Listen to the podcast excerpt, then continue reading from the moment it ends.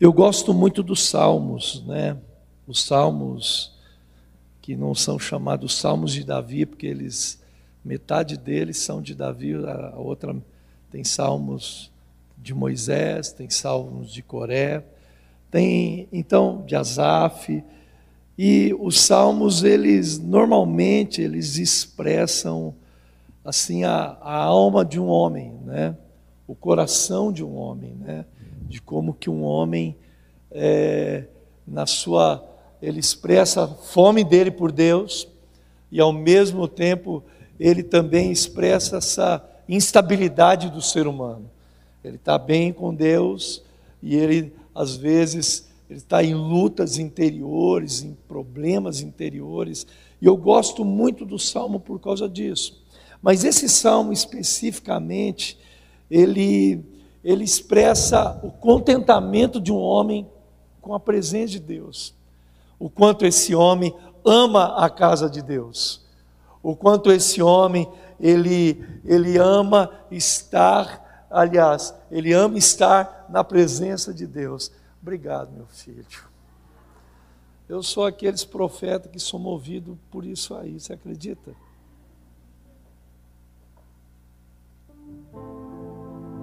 Olha que Deus. Melhorou, né, Rogério? Você vai entender o porquê que a gente. Né, a, a Bíblia diz assim que Deus habita no meio dos louvores do seu povo. Né? Adoração, é, o ambiente da adoração, ela, ela traz a presença de Deus, ela traz a palavra de Deus. Né?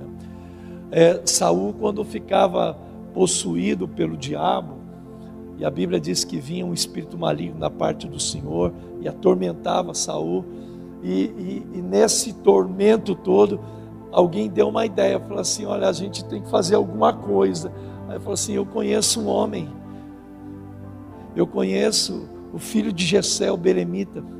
Ele sabe tocar, é homem forte, é jovem, forte, sisudo em palavras, e o Senhor é com ele. E ele, quando e trouxe Davi, o filho de Jessé. E quando Jessé dedilhava a sua, a sua harpa, o espírito maligno ia embora. Então a música ela proporciona isso. Parece que, que é uma coisa é, é, chatice de pregador, mas não é não.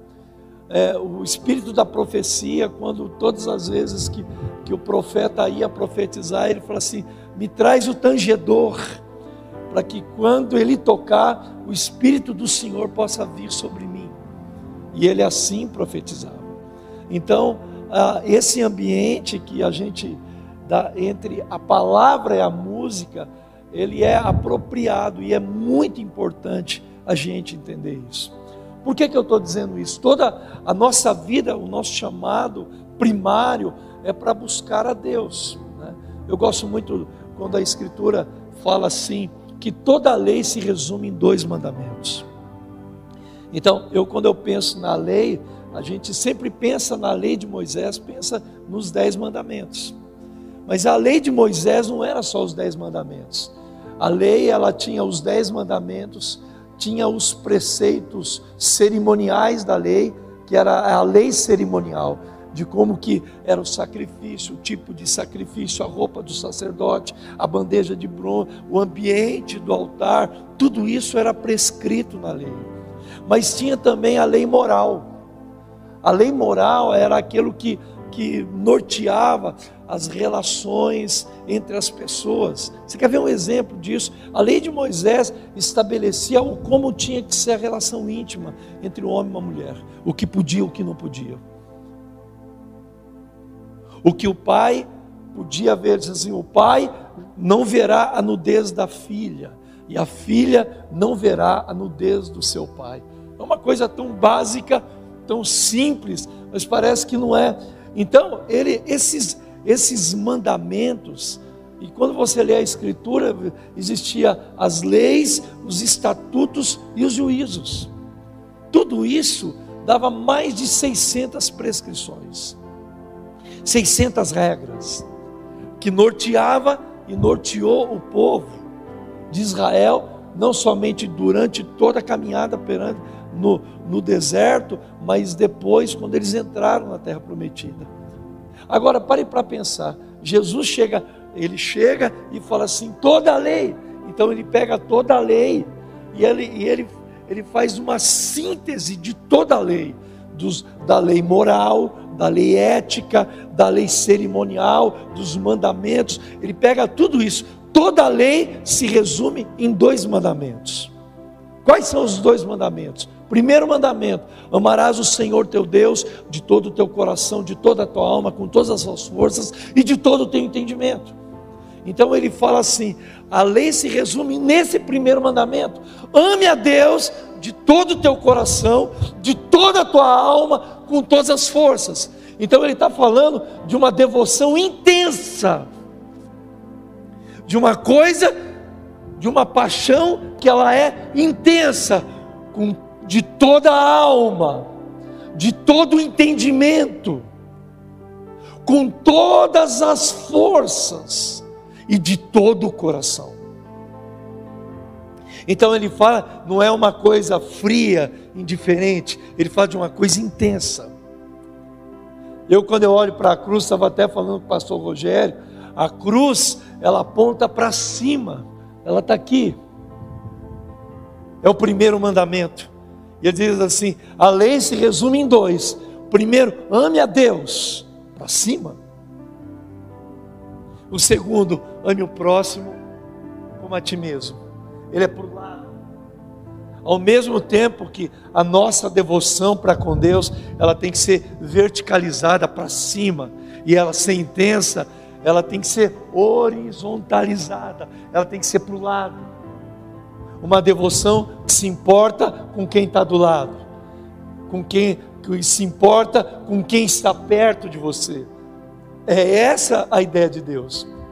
Mas esse salmo, ele expressa essa, esse primeiro mandamento para cima. Porque o salmista está declarando amor pela casa de Deus. Ele começa no verso 1: Quão amáveis são os teus tabernáculos. Ele está dizendo assim: é amável o teu tabernáculo, é desejável o teu tabernáculo. Às vezes eu não entendo por que, que as pessoas não amam isso, não amam a adoração. Tem gente que prefere, às vezes, chegar no meio do louvor ou depois do louvor, porque ela gosta da palavra, ela ama a palavra. E você pode perceber que essa reunião ela é dividida em duas partes. A primeira te empurra para cima, a segunda vem de cima para baixo.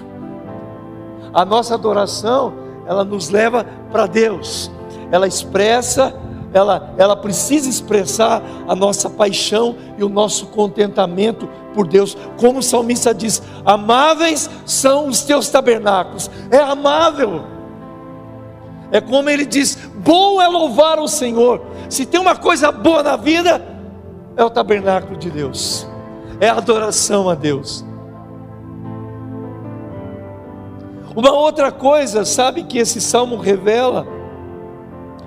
Ele revela a paixão e a preferência desse homem, aonde ele preferia estar, aonde ele desejava estar.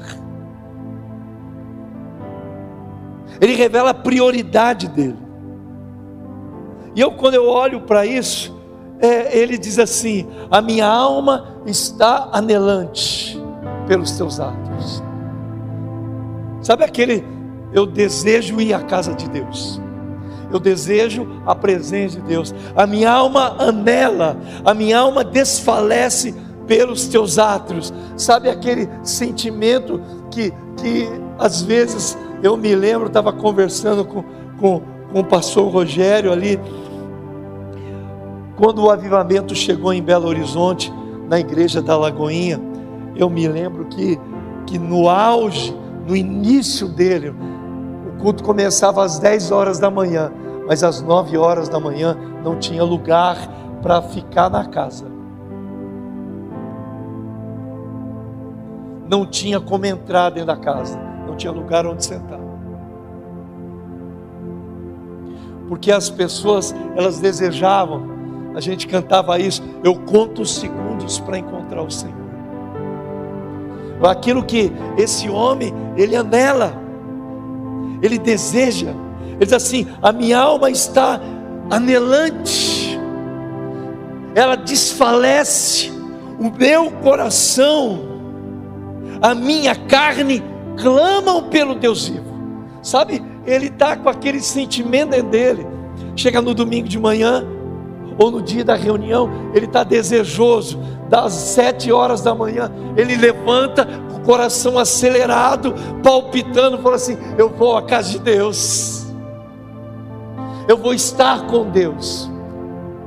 Não é uma coisa, é uma coisa prazerosa para ele, é a preferência dele, é o que, aonde ele preferia estar, é aonde ele desejava estar. Eu acho tremendo, meu irmão, que, que ele afirma que habitar na casa, ele habitava na casa de Deus constantemente. Nesse sentido, a adoração para ele era um estilo de vida, e congregar era o ápice dela. E ele diz no verso, no verso 4: Bem-aventurados os que habitam em tua casa, louvar-te-ão continuamente. Ele fala assim: é uma coisa contínua. Então, nesse sentido, o culto não é um momento de liturgia, onde você sai da sua casa para vir para cá.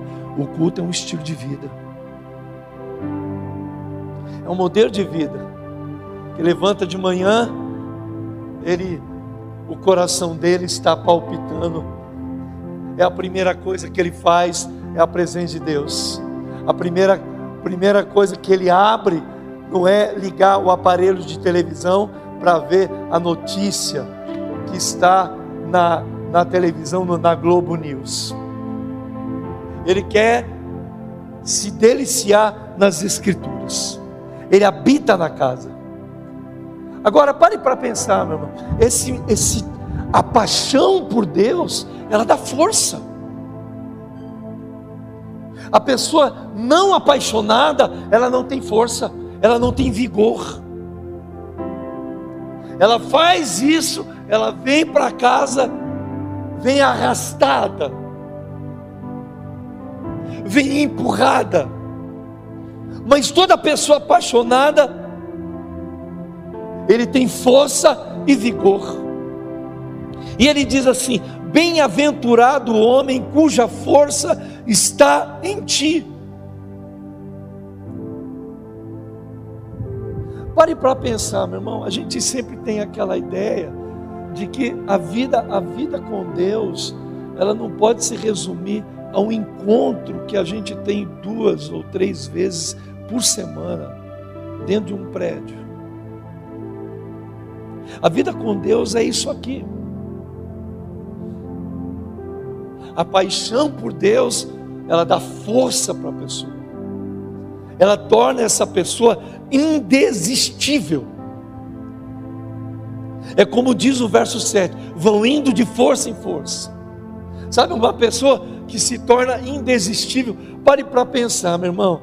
É, eu, ah, no ano de 2000, no auge do avivamento, Rogério, eu acordei de manhã com um filho morto dentro de casa. Você consegue entender isso?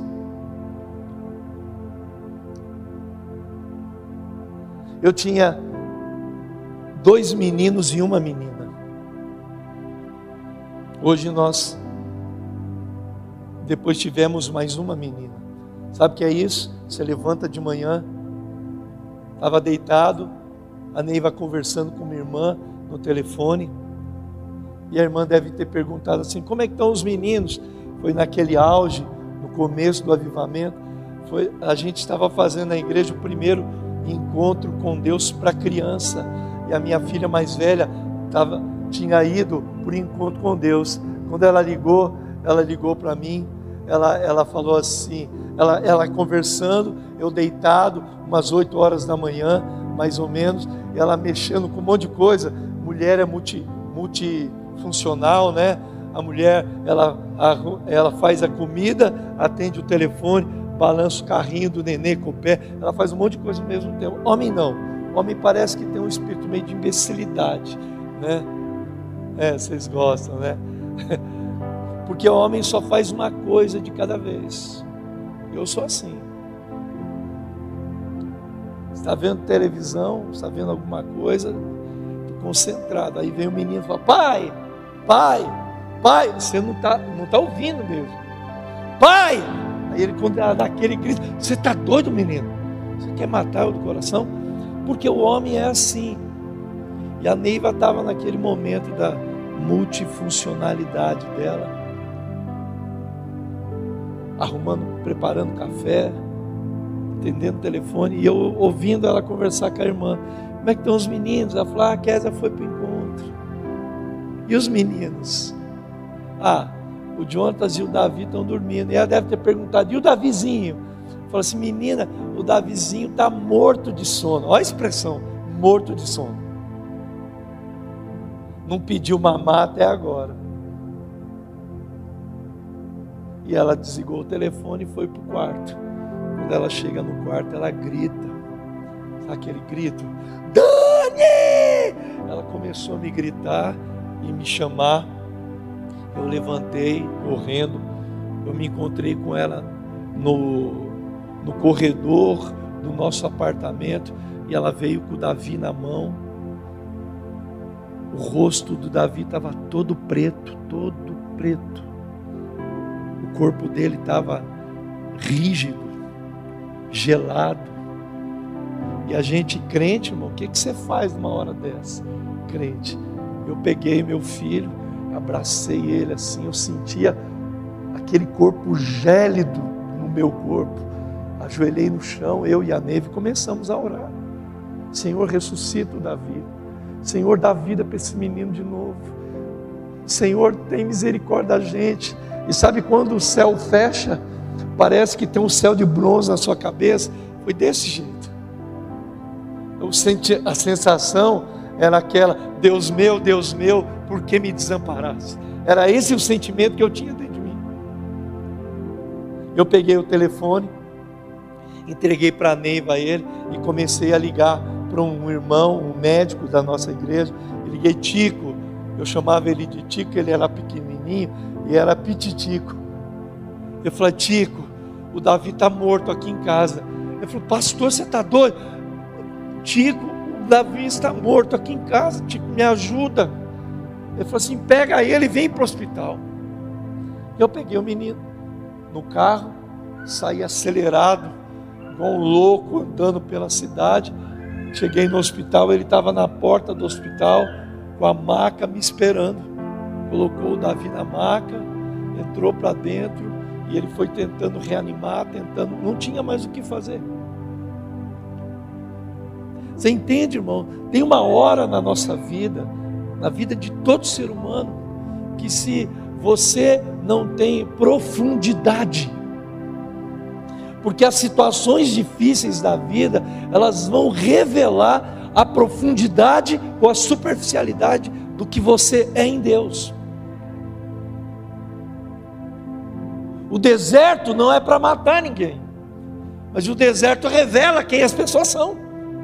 É por isso que o livro de Deuteronômio diz assim: Eu te levei, ó Israel, para o deserto, para te provar para te humilhar e para ver o que havia no seu coração. Então Deus, ele é nessa hora que ou a profundidade ou a superficialidade da nossa vida, ela vai se revelar. E a adoração, a profundidade da adoração, ela torna você, num momento como esse, uma pessoa indesistível. Como o texto diz, vão indo de força em força, cada um deles aparece perante Deus, que ele vai de força em força, ele não vai parar por causa disso. Sabe o que aconteceu? Sabe, irmão? Adorar, cantar, ir na igreja quando tudo está bem é uma coisa. Mas quando você tem que tirar de dentro de você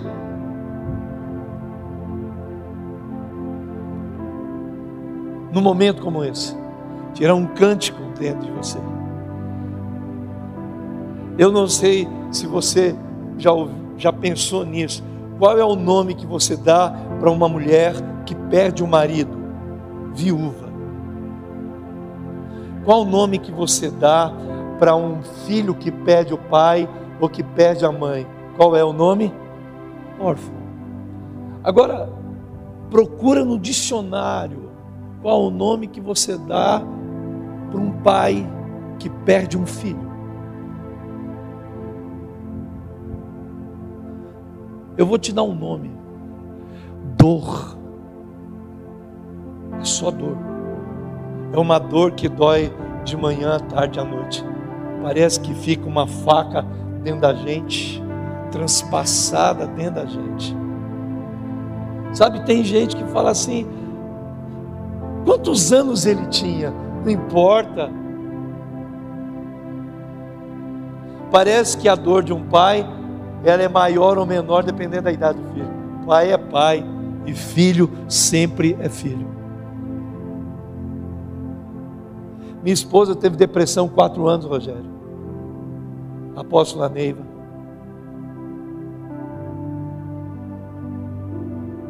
Aquele salmo, eu me identificava com o salmo de Davi, quando Davi dizia assim: As minhas lágrimas têm sido meu alimento.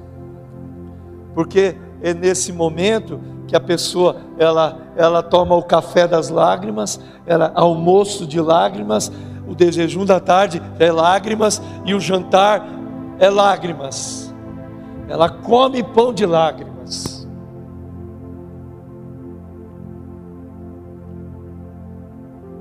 Ministério de Gregório era fogo, paixão e lágrimas.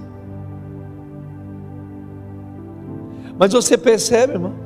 A, o tempo ele vai revelar profundidade. Por quê, meu irmão? Olha, quando ele chega no versículo 6, ele diz assim: O qual passando pelo vale de Baca, faz dele uma fonte. O vale de Baca é o deserto. O vale de Baca é o vale do choro, é o vale do pranto, ele diz assim: quando ele passa pelo vale de Baca, ele faz desse lugar de morte, de choro, de dor, ele transforma isso num manancial de águas. Gente apaixonada, ela passa por esses momentos, ele passa pelo vale de Baca e faz o vale de Baca, o deserto, um lugar de, de um lugar de fonte de água viva.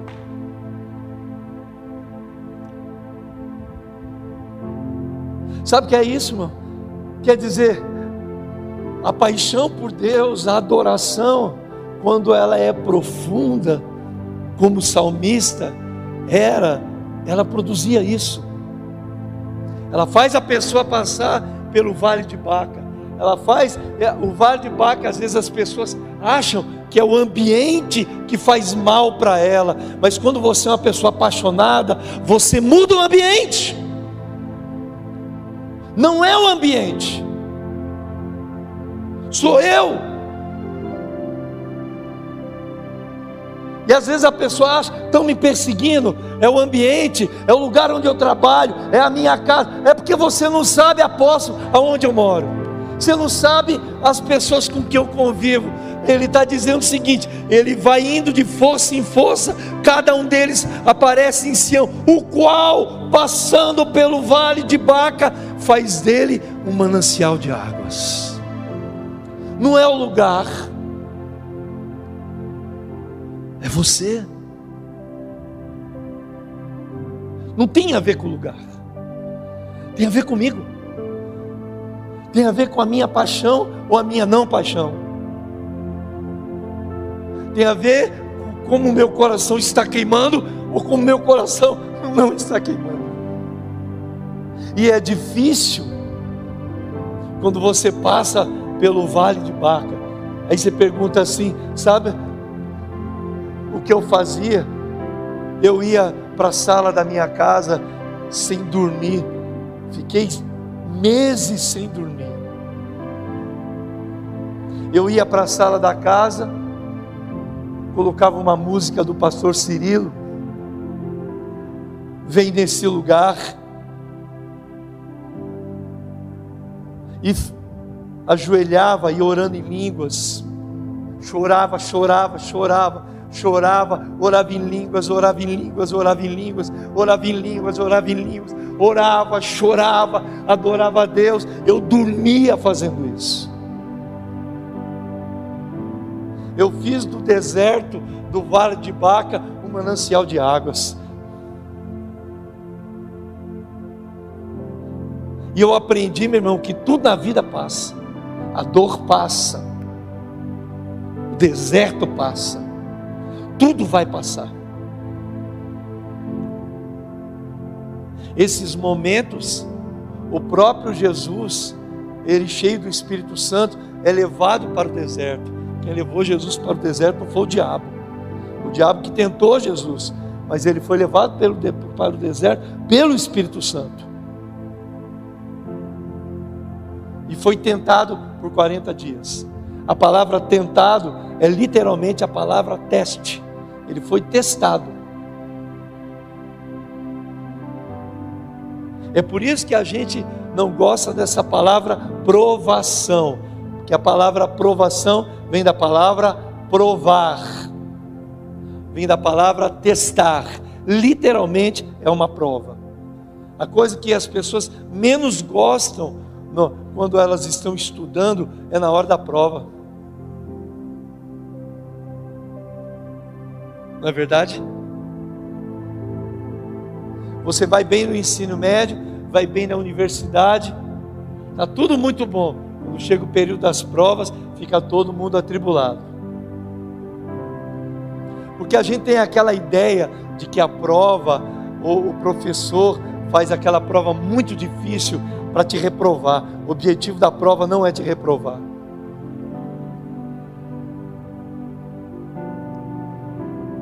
Eu tive uma, uma ovelha que ela era doutora em avaliação. Ela é juíza da Federação Internacional de Ginástica Olímpica. E ela sempre falava assim: a gente, quando aprova o teste, não é para matar a pessoa, a prova é para saber se a pessoa aprendeu ou não aprendeu. A prova é para saber se ela ela conseguiu entender a matéria que ela ouviu durante todo aquele semestre. A prova é para isso. Então a prova, ela tem o objetivo de, de levar você a saber se você aprendeu ou não. Ele vai ver o nível do conhecimento que você tem. Se você é uma pessoa rasa, é uma pessoa rasa. A prova vai revelar a superficialidade. Quando o seu relacionamento com Deus se resume a, a essa reunião, ou mais uma ou duas além dessa. Ela não é fruto de uma vida intensa, como ele diz, continuamente. Eles vão indo de força em força, louvar-te-ão continuamente. Sabe aquela coisa contínua, permanente? Sabe porque eu estou vivo hoje e a gente sobreviveu, irmão? Porque em nenhum dia, eu não passei um dia daqueles anos difíceis, um dia, sem mergulhar em Deus, sem gastar, derramar meu coração perante Deus, sem derramar as minhas lágrimas perante o Senhor, sem entender nada. Eu não entendia por que, que Deus levou meu filho. E eu não precisava entender nada. Eu não precisava saber de nada e ele não tinha que pedir nada para mim.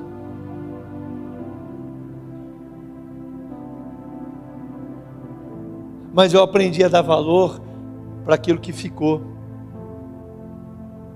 para aqueles que vieram depois. Mas não desisti de adorar a Deus. Aleluia. Aleluia. Sabe, irmão, a paixão de um homem vai transformar o vale do deserto no manancial. Para uma pessoa apaixonada, intensa, um dia na casa de Deus é o suficiente. É como ele diz: vale mais um dia nos teus átrios do que mil dias em qualquer outro lugar. Vale, é melhor estar aqui. Vale mais isso. Eu não sei se você veio de horário, de, de horário marcado, de, de hora marcada, com compromisso marcado para outro lugar, que de repente que vai impedir você de ir mais fundo, de mergulhar mais fundo, de se dar mais, de ter esse sentimento. Um dia na tua casa, um dia na tua casa vale mais do que mil. E ele fala assim: Eu prefiro estar na porta da casa do Senhor. Sabe aquele tipo de gente que às vezes fala assim: Ah, eu não fui porque eu ia chegar na metade do culto mas é melhor pegar metade do que não pegar nada. Mas quando o, coração da pessoa prefere outra coisa, para uma pessoa insaciável, apaixonada, a metade é o suficiente. Ele sai do trabalho, ele pode pegar a rebarbazinha do culto, o finalzinho de tudo, para ele, porque ele prefere estar tá na porta da casa do Senhor do que está em qualquer outro lugar. Para ele a porta é o suficiente. Para ele a rebaba é o suficiente, porque ele prefere isso. Ele é apaixonado. E eu acho, sabe, irmão, que tem três palavrinhas aqui né, nesse texto que, que são muito fortes para mim. Ele fala assim: o pardal encontrou a casa. A andorinha encontrou o seu ninho. Ele fala assim: Eu encontrei o seu altar. Se eu fosse dar um nome para essa palavra aqui, eu ia chamar a casa, o ninho e o altar. Porque ela fala dos estágios de evolução ou de involução das pessoas.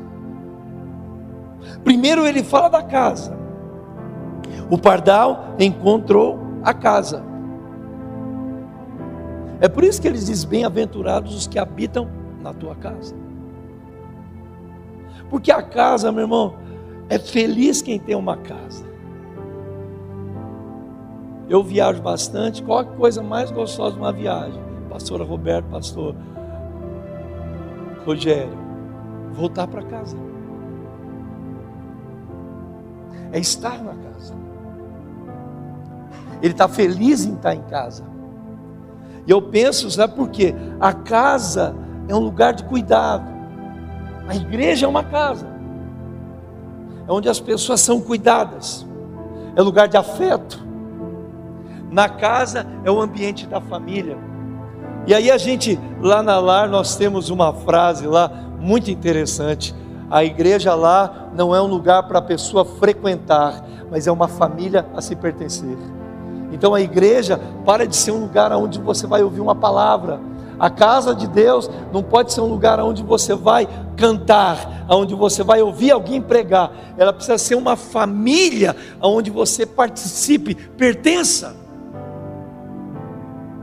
Então a casa dá essa sensação de pertencimento porque a casa é um lugar de relacionamentos,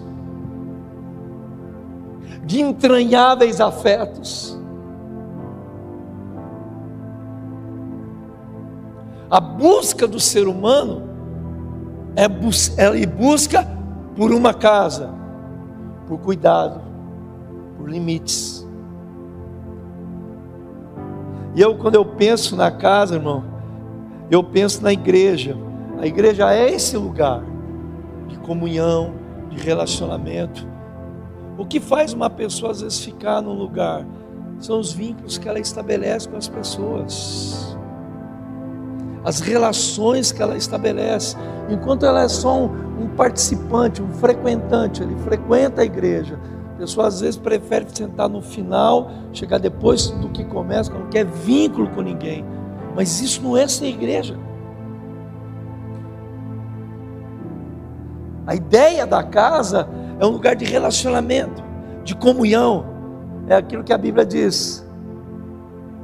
Deus é pai dos órfãos, juiz das viúvas e faz com que o solitário habite em família.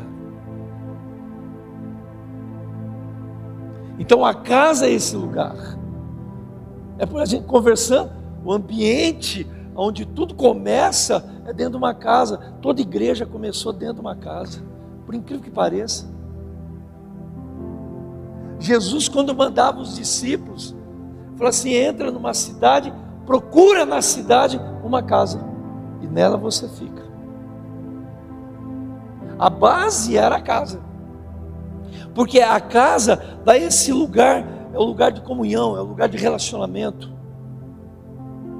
O pardal encontrou a casa, mas por incrível que pareça, uma casa tem porta, Casa tem janela, casa tem muro, casa tem portão, casa tem chave. Eu, quando eu olho isso, meu irmão, eu, eu é, a, a, nossa imaturidade, infantilidade, acha que os limites de uma casa é para controlar. Não, o limite de uma casa é para proteger. Então, quando ele fala assim, nossa, é muito duro aqui, não pode isso, não pode aquilo, é, ficam tentando. Não, as pessoas estão tentando te proteger. Na nossa infantilidade, a gente acha que é controle. Na nossa é, é, imaturidade, a gente acha que as pessoas estão querendo nos controlar. Isso, em alguns momentos é controle. Mas é proteção. O discipulado é proteção. O cuidado é proteção. O muro é para proteger. Os limites que os nossos pais colocavam sobre nós não era para nos controlar e nem para nos prender, era para proteger. Eu fui noiado dos 13 aos 23 anos, aqui em São Paulo. Eu pulava o muro para fugir. Meu pai não queria me controlar, ele queria me proteger do jeito dele. Estúpido, mas era amor. Meu pai era delegado de polícia em São Paulo. Minha mãe era bióloga. Eu nunca precisei roubar ninguém mas virei ladrão. Não era por causa da família. Não tinha necessidade disso. Não me faltava nada.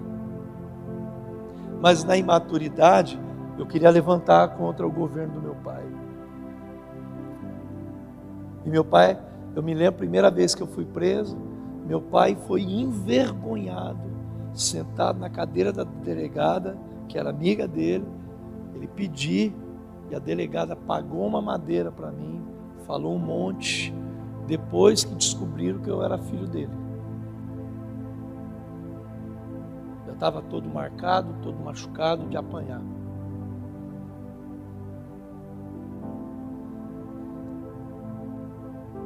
E meu pai, que era um homem bruto, passou a assim se humilhando naquela situação para salvar o filho. O filho que ele falava assim: ou você vai morrer, vão matar você, ou você vai terminar preso. Eu vou te entregar para a polícia. Ele foi lá me tirar. Pai. E a gente não entende isso. Porque a nossa imaturidade leva a gente a ser escravo do prazer, da autossatisfação. Os meninos da Bíblia, os meninos peraltas da Bíblia, Aminon, Sansão, menino, gente nova, no ardor, o filho pródigo, que era o filho mais novo, aquela afoitice, aquilo é imaturidade, porque a imaturidade leva a pessoa a ser escrava do prazer dela mesma, do vício, do pó, da carreira de cocaína, do baseado, do sexo. A imaturidade leva a isso. Ela acha que é liberdade. Eu quero ser livre. Não, é escravo. Então a casa, ela oferece isso. Essa ideia de casa eu acho muito poderosa. A segunda palavrinha é a palavra ninho. O pardal encontrou a casa a andorinha encontrou o seu ninho. Quando eu penso no ninho, irmão, eu penso num, num tripé, porque o ninho é lugar de origem, é lugar de processo e é lugar de envio. Todo pássaro, quando a mãe ave, eu não sei como é que chama isso, se é mãe ave, se, o que, que é, ela coloca, ela prepara o ninho ela deixa o ninho fofinho.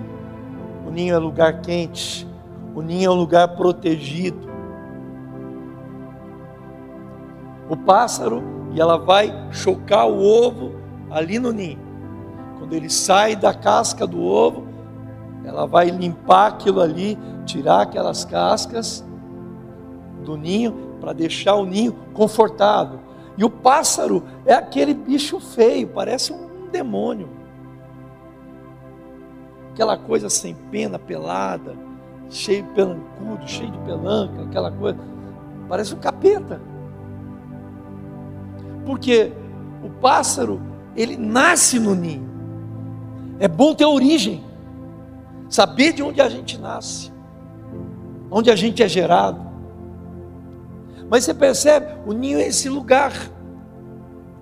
O ninho é esse lugar de, de onde é gerado, onde é alimentado, está seguro, é quentinho.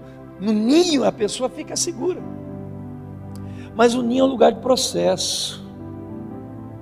As transformações daquela ave feia, pelada, sem pena, acontece no ninho. E as penas vão crescendo. Ele vai se desenvolvendo.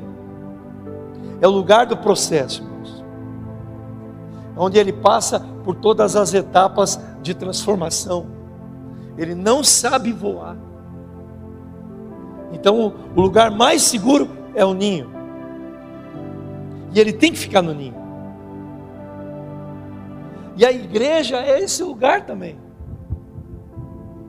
Aonde a gente tem origem, aonde a gente passa por todas as etapas e ao mesmo tempo, quando o pássaro se desenvolve, a mãe ave ela começa a tirar do ninho todo o conforto do ninho.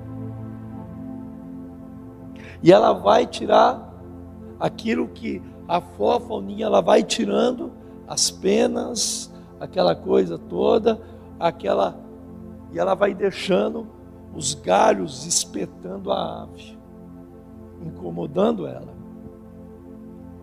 É a hora que a ave tem que ser enviada ela tem que ser lançada para fora do ninho.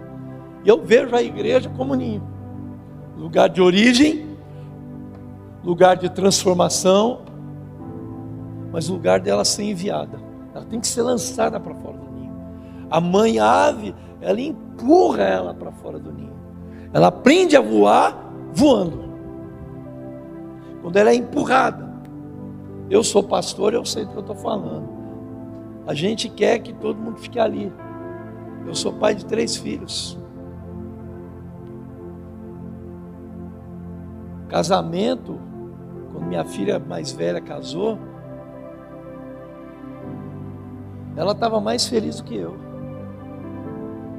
No domingo, quando eu fui, a Neiva falou assim: Dani, dá um pe... onde que está aquele negócio? Deve estar tá no guarda-roupa da Kézia. Quando eu abri o guarda-roupa dela, ela tinha casado no sábado.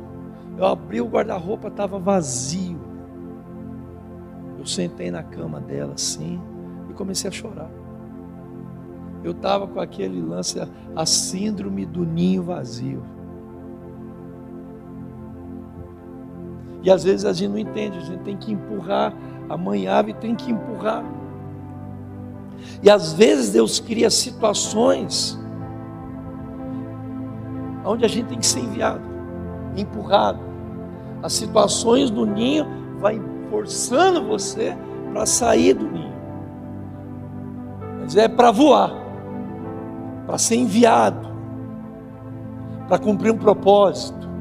Então a igreja, meu, o lugar onde o filhote é gerado, é enviado, e por um tempo ele fica protegido no ninho. E por incrível que pareça, as pessoas se acostumam com o conforto. Eu vejo lá na lar, lá, a gente está numa fase de expansão grande, abrindo igreja, na hora de mandar alguém, Rogério do céu, quem quer ir? Você conhece o pastor Alexandre, o doidão? Aquele que corre com a bandeira lá. Roberto deve lembrar, ele é ímpar. Ele é o único maluco lá.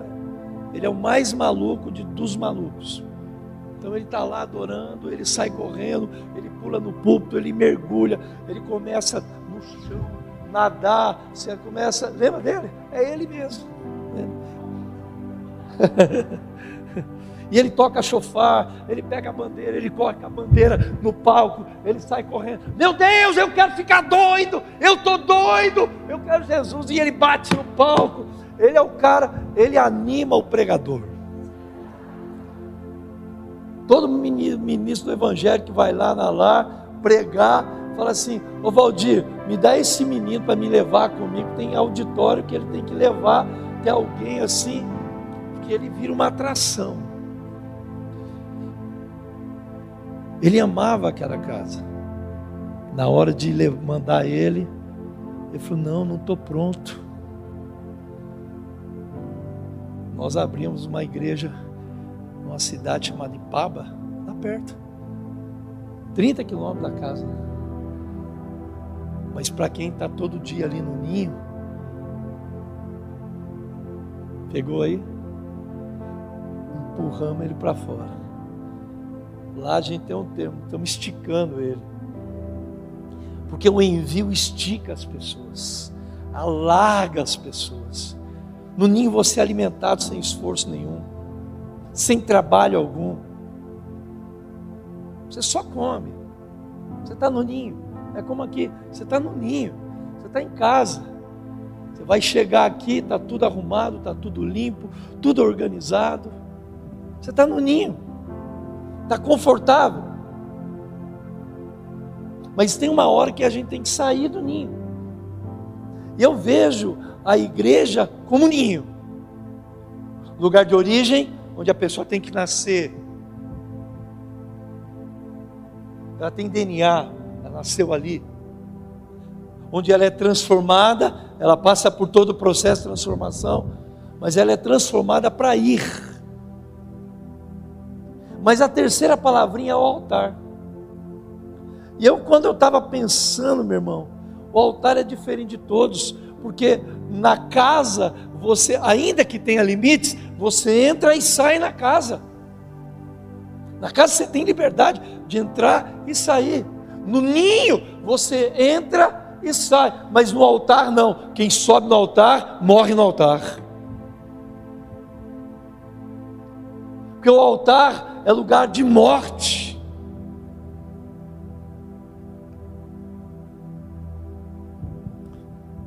No altar o homem sobe nele, mas ele não desce dele. Ele não vai descer do altar. Quando você sobe no altar, você é entregue no altar e você se entrega no altar, acabou. Acabou a sua vida. Acabou a sua liberdade. É lugar de morrer. Tem pessoas na igreja que encontram na igreja a casa, que a família, a comunhão, encontra o ninho, mas ela passa a vida inteira na igreja sem ter conhecido o altar. Por isso que ela não muda.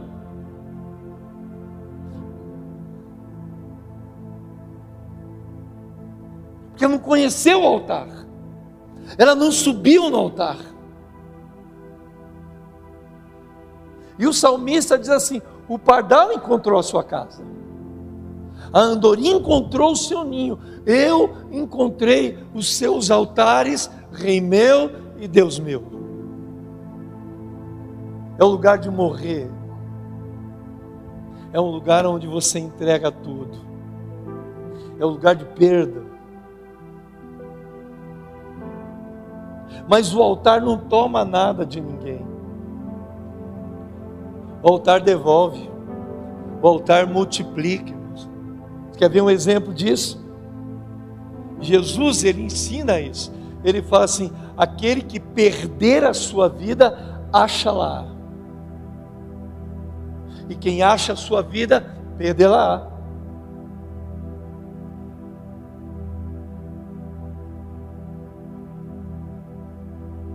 Aquele que fizer isso, por amor de mim e do Evangelho, larga tudo, pai e mãe, altar, larga tudo, deixa tudo, por amor de mim e do Evangelho, é uma perda. Ele receberá cem vezes mais, não somente na vida futura, mas na vida presente. Quer dizer, o altar não está tirando nada de você. Às vezes as pessoas elas não querem se entregar, não se deixam, não se derramam porque ela, elas não querem se entregar. Na verdade, meu irmão,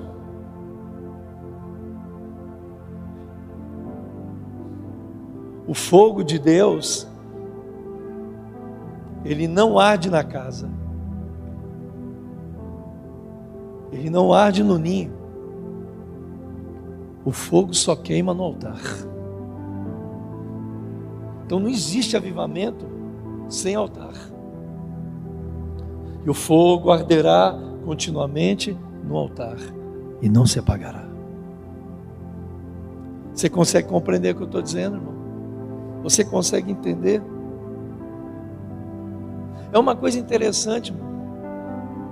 O pardal ele vive para ele.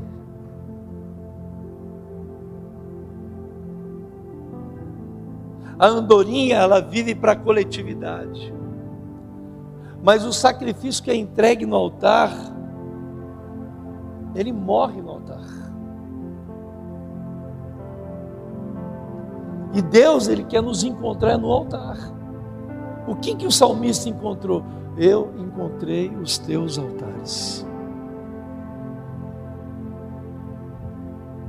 Ele quer me encontrar no altar. A nossa vida, ela tem que ser marcada pelo altar. É o altar que marca a nossa vida. As mudanças significativas só acontecem no altar. A pessoa vai tentar ser crente, vai tentar caminhar, mas o dia que ela encontra o altar, a chave vira. Que é no altar. O fogo arderá no altar. A manifestação da glória de Deus na Bíblia sempre acontecia no altar. O fogo vinha sobre o altar, a glória de Deus se manifestava sobre o altar.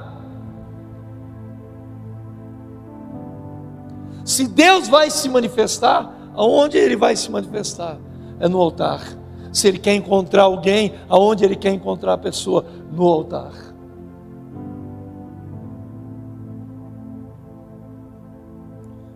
Moisés foi assim, com Salomão foi assim. E com você e comigo precisa ser assim. Aleluia. Aleluia.